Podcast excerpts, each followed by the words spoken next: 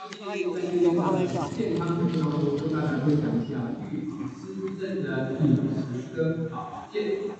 呃，这个课程当中我会引述蛮多的一些医学报告给大家认识的，因为呢，呃，想法是这样，一个新的成分有没有效，不是你说了算。那如果在很多的医学报告当中有它的报告，那证明这个成分的本身被肯定的，所以我们用许多的医学文献资料呢，跟大家来做对照。那我想呢，失智症这个话题从以前到现在都一直被强调的原因，就是因为现在罹患失智症的几率对高百分比，全球每三秒钟就一个人失智，所以从问候到现在，超过一分钟应该超过二十个人失智了，对不对？所以这个其实严不严重？很严重。那台湾六十五岁以上的人呢，每十三个人就一人失智，所以情况真的是蛮严重的。然后，好，这张图在讲什么？他说啊，日本在二零二五年的时候。会有百分之三十的人是超过六十五岁以上，那么其中会有二十趴的人会罹患失智症，各位将近七百万，高不高？那看台湾呢？来，各位看台湾的情形哈，年龄越高，盛行率越高。那我们看高龄的，也就是说，你看看八十五岁以上到八十九岁，失智症的几率是二十一点九趴，将近是二十二趴。可是如果是九十岁以上，各位看看其他的人罹患失智症，三十六趴，比日本的三十趴还要高。OK，好，那各位这样子失智症的几率有没有真的是越来越高了？好，那失智症的症状呢，分早期、中期跟晚期。那什么叫早期？就开始忘的东西放在哪里？你有没有啊？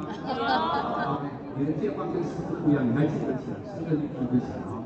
好，再来呢，常常忘记跟别人说过的事情，那还有呢，比较记不住最近发生的事，那么情绪呢会变得暴躁。OK，各位早期要注意一下哦。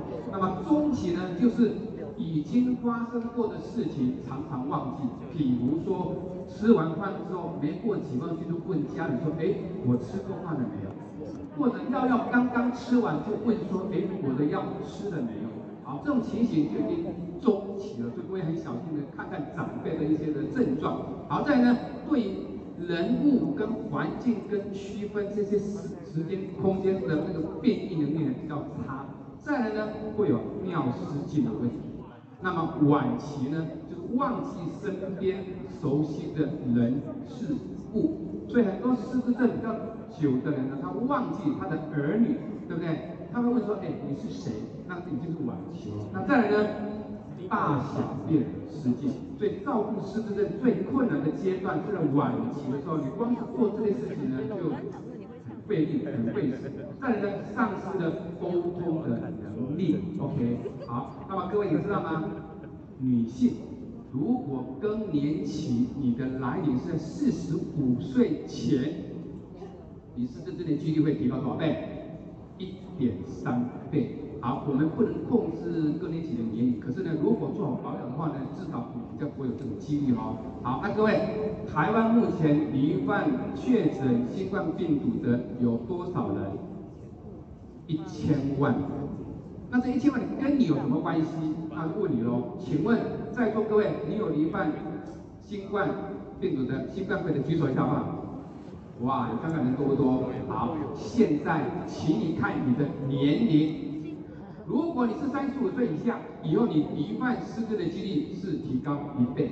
如果你的年龄是三十五岁到五十四岁，你会提高失智的几率是五倍。如果你是五十五岁到七十岁，你会提高十三倍。重点是七十岁以上的人提高几倍？四十九倍。这个报告是国外的，分析了一万多名，就是有。罹患新冠肺炎的人跟不是新冠病毒引起的肺炎的人做个对照，他发觉罹患新冠病毒的人出院之后，他罹患的失智症的比例就是这么高。所以各位，那代表台湾失智症的市场有没有超过一千万人？有，这个就是你的市场。为什么？因为大家都怕失智症。那各位常常在电视上面看到一些失智症的长者被关在阳台，有一种新闻。那为什么这种长寿悲歌不断发生？是因为我如果没有钱，啊，我要照顾我那个失智症的长者，各位，我没有能力一天二十四小时看他，那我怎么办？最简单的方法就是把他关进阳台，因为失智症的人他会到处乱跑，所以呢，你如果没有把他照顾好，真的会伤脑筋，对不对？各位有没有常常看到有些人接到电话说你爸爸妈妈在警察局的这种消息，有没有？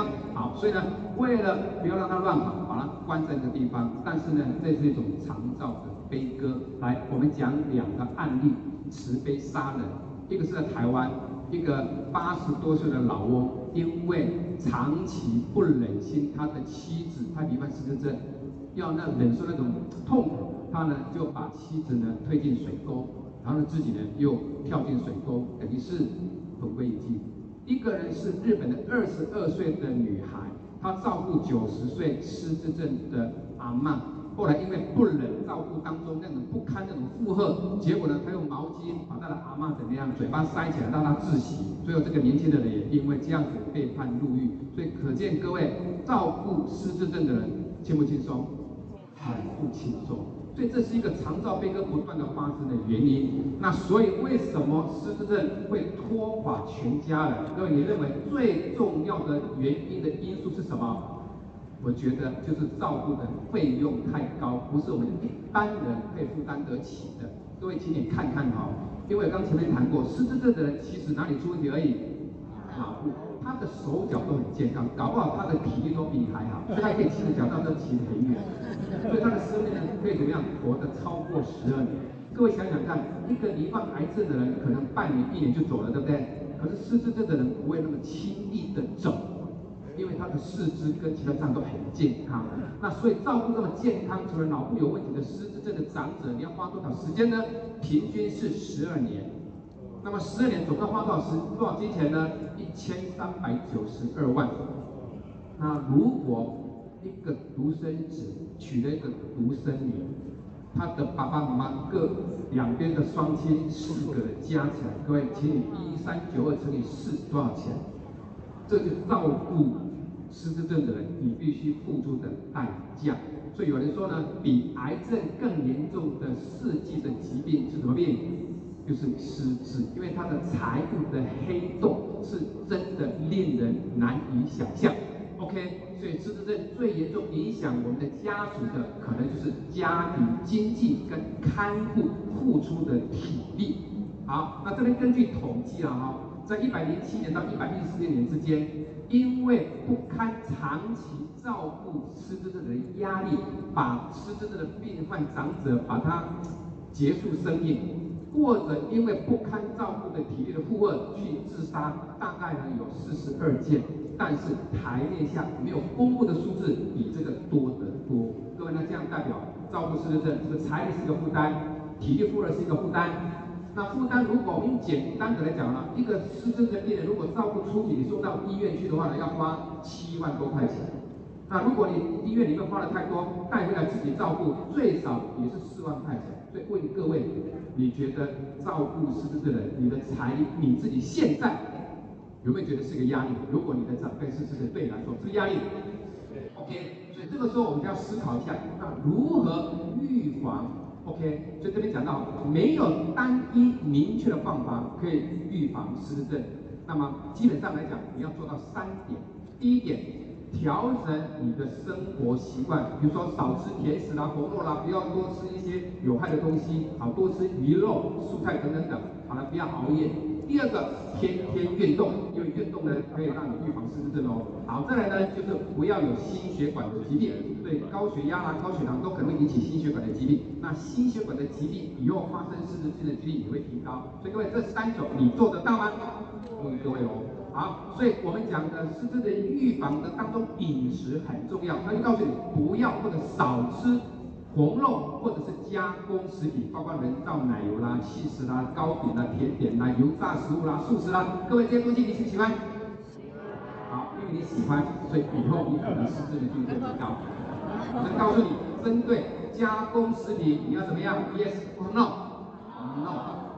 这些的食品呢，可能对你的心血管是不利的。那刚刚各位你看到吗？心血管如果有一万种疾病的人，你就提高失智的几率是很高的哦。好，那多吃哪一种食物？不好吃的，对不对？蔬菜水果，各位都不太喜欢吃嘛啊、哦。好来，多摄取绿色的蔬菜坚果还有呢，多吃蛋白质或者鱼类，因为鱼类当中含有 omega 三，它可以帮助我们脑部不会那么的发炎的几率提高，这样可以让大脑更灵光。所以各位多吃什么食物可以预防失智症？蔬菜、坚果就是水果类的东西，以及蛋白质跟鱼类。好，那讲到鱼类，各位，鱼是不是海鲜？是。那海鞘也就是海鲜。好，所以呢，各位，英国《每日时报》呢有报道过一些美国芝加芝加哥大学做的一个研究报告，他们针对近期之内因为失智症，因为什么两百八十多位死于阿兹海默症的脑部的一些患者，那检查的结果发现哦，如果一个礼拜之内有一到三次有吃海鲜的人，他以后罹患失智症之后，他脑部的损伤程度比较低。那也就是说，如果我们可以每周吃一次的海产，就有助于延缓导致失智症，减少对脑部受损的程度。各位，我们做得到吗？好，海鞘也是海鲜。那海鞘长得什么样子呢？就这个样子。好，那么在日本跟韩国呢，他们海鞘是他们饮食生活当中常常在吃的一种海鲜。那么海鞘里面还有一种成分非常重要，叫做缩醛磷。所以今天要让他记的一个名词就叫做缩醛磷脂，来自于什么？海鲜，海鞘萃取物。那么缩醛磷脂在我们的人体当中哪里最多？来，心脏。再来呢，大脑，它的免疫细胞。所以心脏不好的人，或者会有心力衰竭的人，他本身的。缩醛磷脂是不够的，再来呢，就是我们的大脑，所以今天的重点就摆在缩醛磷子跟大脑的关系。也就是说，我们的缩醛磷子会随着年龄增加，会慢慢的递减。那这个就是为什么我们很多的一个退化性的疾病都会在老年时代发生了哈。好，海鞘长得这个样子，生长在海床当中，然后呢，它的大小大概是用一个手掌大。好，那么它本身我们怎么吃它呢？当然台湾很少看到了，日本跟韩国呢就当做沙西米来吃。好，那这样来讲的话呢，如果你在台湾可以买得到，那你买来尝鲜看看这个味道有什么不一样哦。好，那么海鞘的组成物就叫做缩醛磷脂，它的人体有三大功效，第一个记起来，促进髓鞘的形成。第二个，增加脑源性的神经滋养因子叫做 BDNF，它可以预防海马回的萎缩。好，再来呢，抑制贝塔淀粉样蛋白的堆积。那么这个三个功效带给我们的，就是可以改善我们的大脑功能，可以改善我们的学习记忆力，来可以预防认知功能的降低。好，现在我想请大家记。三个关键字，因为横向就是讲这些。第一个，请你把“髓鞘”这两个字放在脑海里；第二个，把英文 BDNF 放在脑海里；第三个，把贝塔淀粉样蛋白放在脑里，好不好？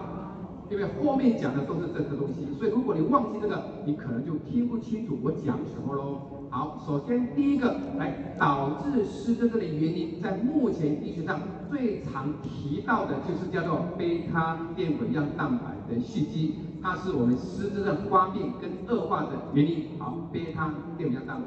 好，第二个呢，各位看最下面那一行字就好了。好来，脑部的萎缩，尤其是哪里？海马回，那各位，我们的脑部里面有个海马回或海马体，那因为它长得很像海马，所以呢，我们就统称它叫做海马回。好，各位听清楚了，是什么？海马回的萎缩。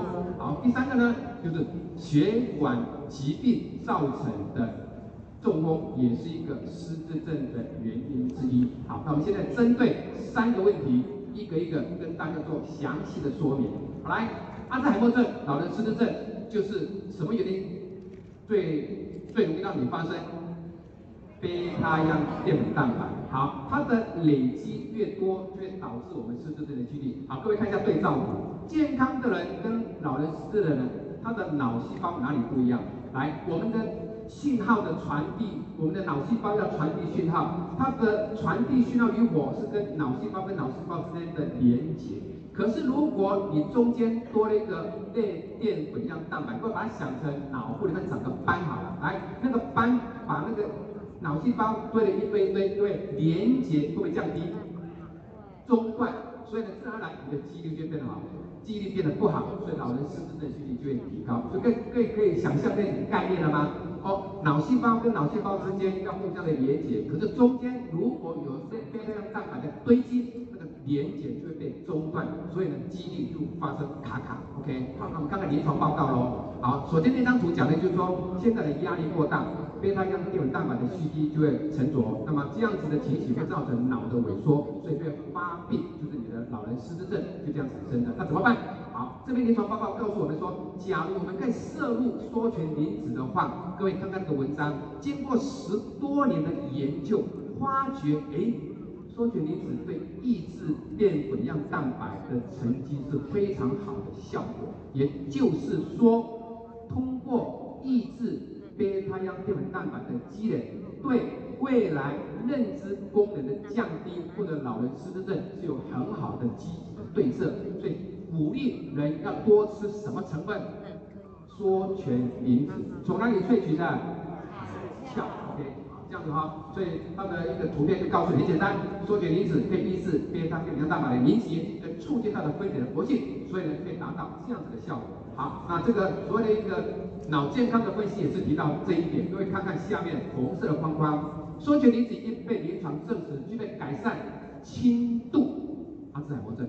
OK，为什么可以？中间那一段，因为它可以抑制贝塔样淀粉蛋白。OK，所以各位对什么有帮助？连轻度都有帮助。好，那这篇日本研究报告说了什么？他说现在哈，老人失智症是没有办法去治疗的。但是，诶，最近临床发现，周一行，口服缩醛离子明显可以改善什么？认知状态。所以，这这个是临床报告喽。好，那现在呢？刚刚讲的贝塔蛋白讲完了，讲第二个叫做 BDNF，还有印象我叫你记这个名词吗？好，来，BDNF 跟海马回的萎缩是有关系的。来，各位看看这张图片好了。来，左边是一个健康的海马回，下面这个哦，然后右边是所谓的萎缩的海马回，有没有看到明显不一样？因为这样子，所以你就可以得到什么？失智症。好，所以呢，我们看看下面的框框说什么。他说哈，BDNF 是一种在脑部当中海马回里面含量特别多的一个蛋白质。那么如果你这个海马回的里面的那个萎缩的话呢，就很容易引起什么失智症。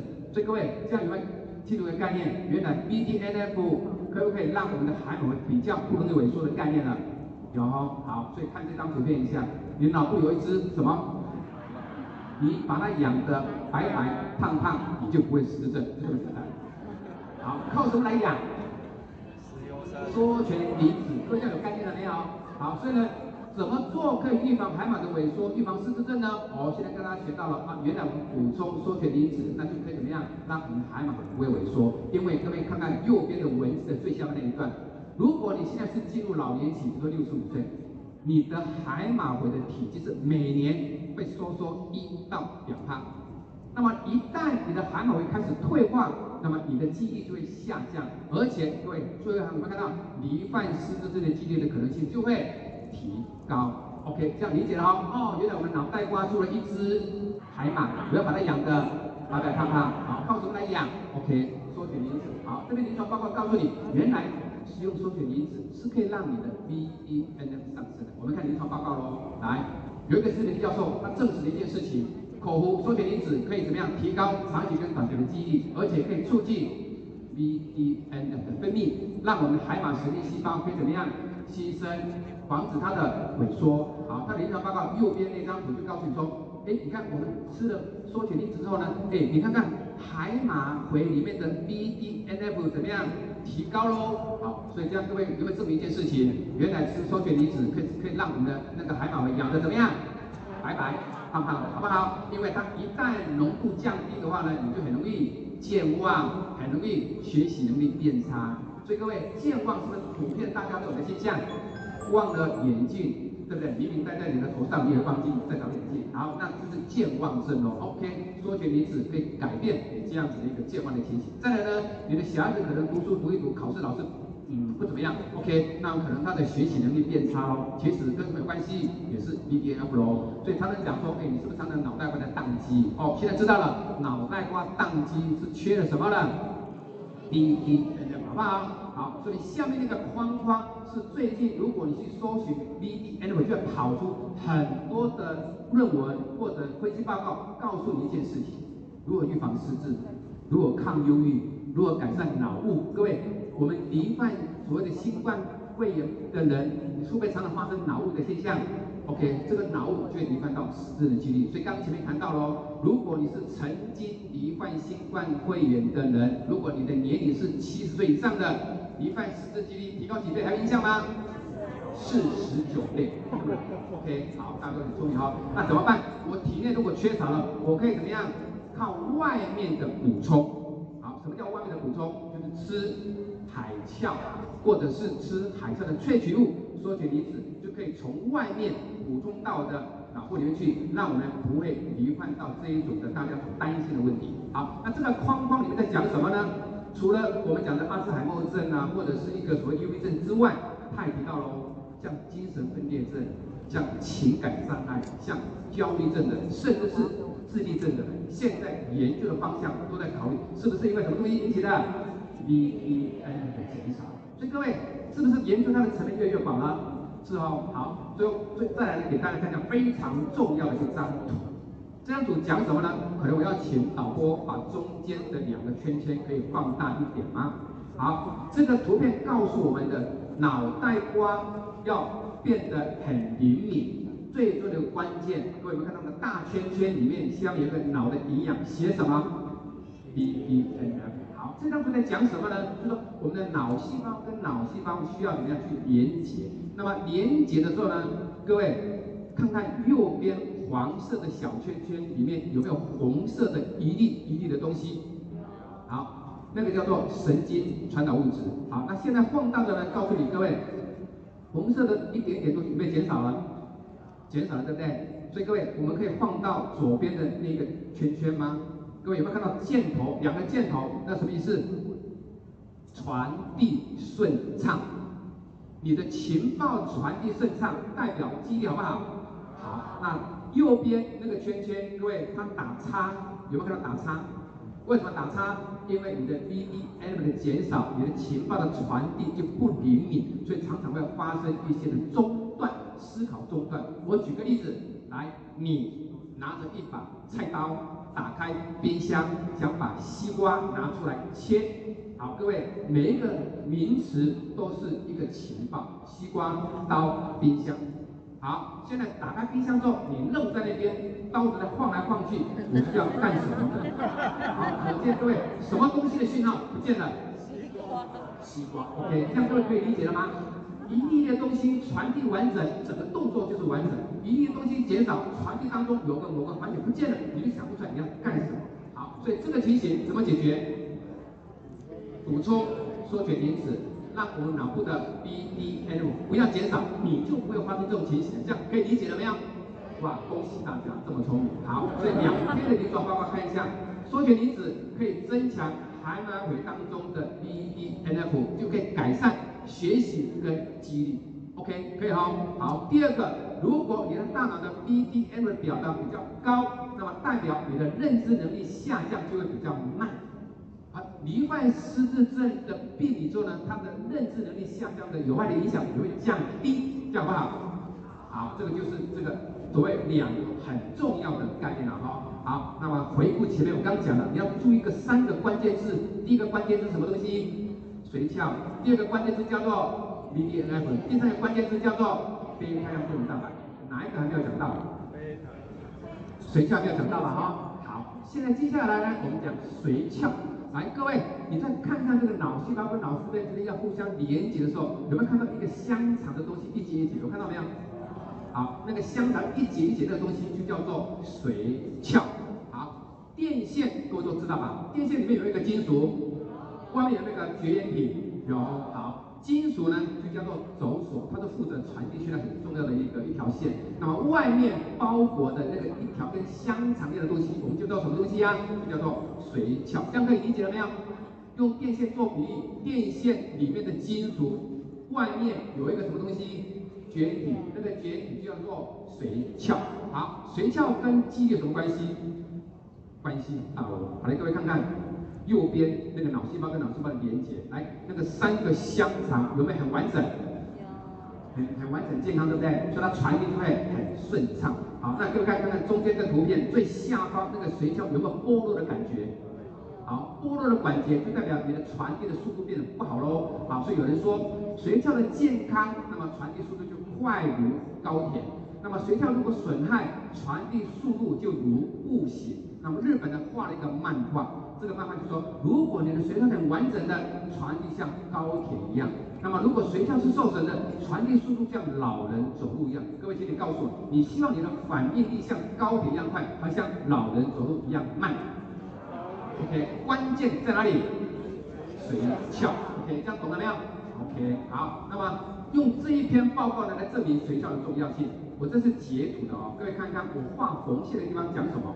他说包裹在走图外面的髓鞘如果破损，反映在认知功能上面，就是注意力会变差，记忆力会衰退，反应速度变慢。最后一句一句一句话。严重的话，退化严重的就容易导致失智。OK，所以各位这样髓鞘重不重要？很重要吧？好，那我们看看临床报告怎么说的。来，他说，如果你的脑源性的神经滋养因子 BDM 足够的话呢，就可以去修复破损的髓鞘。好，所以这边的影响，这边的那个医学报告就告诉你喽，我们平常可以透过我们补充的海鲜啊，或者你直接从我们的一个髓鞘萃取物缩取离子当中去补充，让我们的 BDNF 分泌量增加，就会修复我们受损的髓鞘，那么髓鞘健康，几率就会变得怎么样？好，然后呢，失智症的几率就可以得到比较好的预防。好，以上三点都谈完了。各位，你有没有觉得哦，原来缩取离子很重要？有没有这种感觉？好，所以呢，脑部缩取离子减少会增加失智症的几率，这个大家都知道，对不对？好，那怎么办？如果哎，我们随着年龄增加，缩取离子不断减少，我发生的健忘啦、记忆力减退啦，那你怎么办呢？哎，各位，最后一句话在讲什么？解决的办法就是外来补充。那么补充什么东西？缩权离子是这样子，好，所以呢，我们如果觉得自己在这一方面担心了，那么最好的方式就是补充缩权离子，因为呢，缩权离子会的随着年龄的增加会递减。那么这张调查报告告诉我们，年轻人跟老年人他的缩权离子差了多少？百分之四十。OK，好，那么前面我们讲的都是失智啊、健忘了，那现在跟各位。各位应该都有小孩嘛，对不对？来跟你讲一下，小孩子的记忆力到底跟缩权离子有没有相关性？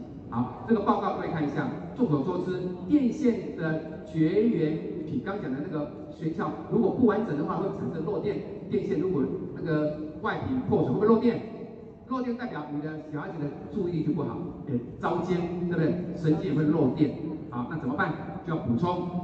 缩权离子好，因为呢，你补充缩权离子，让这个绝缘体变好，不漏电的话呢，这个小孩子就会注意力变得，然后呢，记忆力就变得很强。好，所以看看各位看看这张图片，有没有看到髓鞘在哪里？中间那一条线，对不对？OK，像什么？香肠。OK，它如果很完整，传递速度很快。你的学生读书，他以后呢，管理、记忆力就会变得比较不好。那如果中间的髓鞘破损、漏电，当然他的记忆力就变得不好。这样理解了哈？好，那最后呢，我们再补充一下，我们的所谓的一个巴金森氏症，其实呢也是跟我们的缩权离子不足有关系。好，所以各位看看这个临床报告喽。他说呢，针对一项啊，针对巴金森氏症的调查。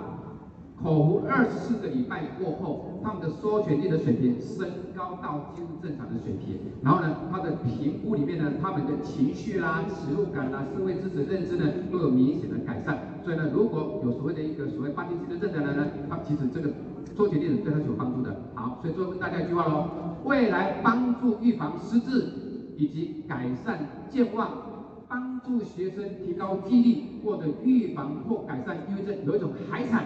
它的名称叫做海鞘，它里面的组成分叫做缩权离子。地球上最快的跑得最快的动物什么动物？跑得最快的工具当中飞的最快的东西是飞机，因为还有东西比飞机还要快，那个叫做光。那么台湾人的健忘程度比光还快速。好，所以当你常常觉得忘东忘西的时候，知道要靠什么来补充的吗？缩醛离子。当你的小孩子读书常常健忘的时候，你要靠什么来补充了吗？缩醛离子，这样理解了哈？好，那么这个报告是告诉你，临床证实，我们只要多少就有效，一毫克的缩醛因子。现在外面你搜寻得到的缩醛因子保健食品当中，有含零点五毫克的，有含一毫克的。零点五毫克的，告诉你一天吃两粒。那如果是一毫克的，一天吃一粒，连续吃几个礼拜？OK。如果各位按照这个方式来去做保养的话呢，保证你就比较不会发生失智症，就不会健忘，比较不会掀起记忆衰退。好，那最后呢，海鞘跟其他还有缩醛离子的营养素比较一下，哪一个的缩醛离子含量最高？海鞘，OK，一百七十那个。那所以呢，各位要吃哪一种萃取比较好？海鞘。希望大家透过今天的说明，民谣，不要预防失症，改善健忘，改善忧郁，有一个非常好的海鲜，值得我们去修的那个东西叫窍，它的主要成分叫做多钱也子，ok 好，以上的分享，谢谢大家。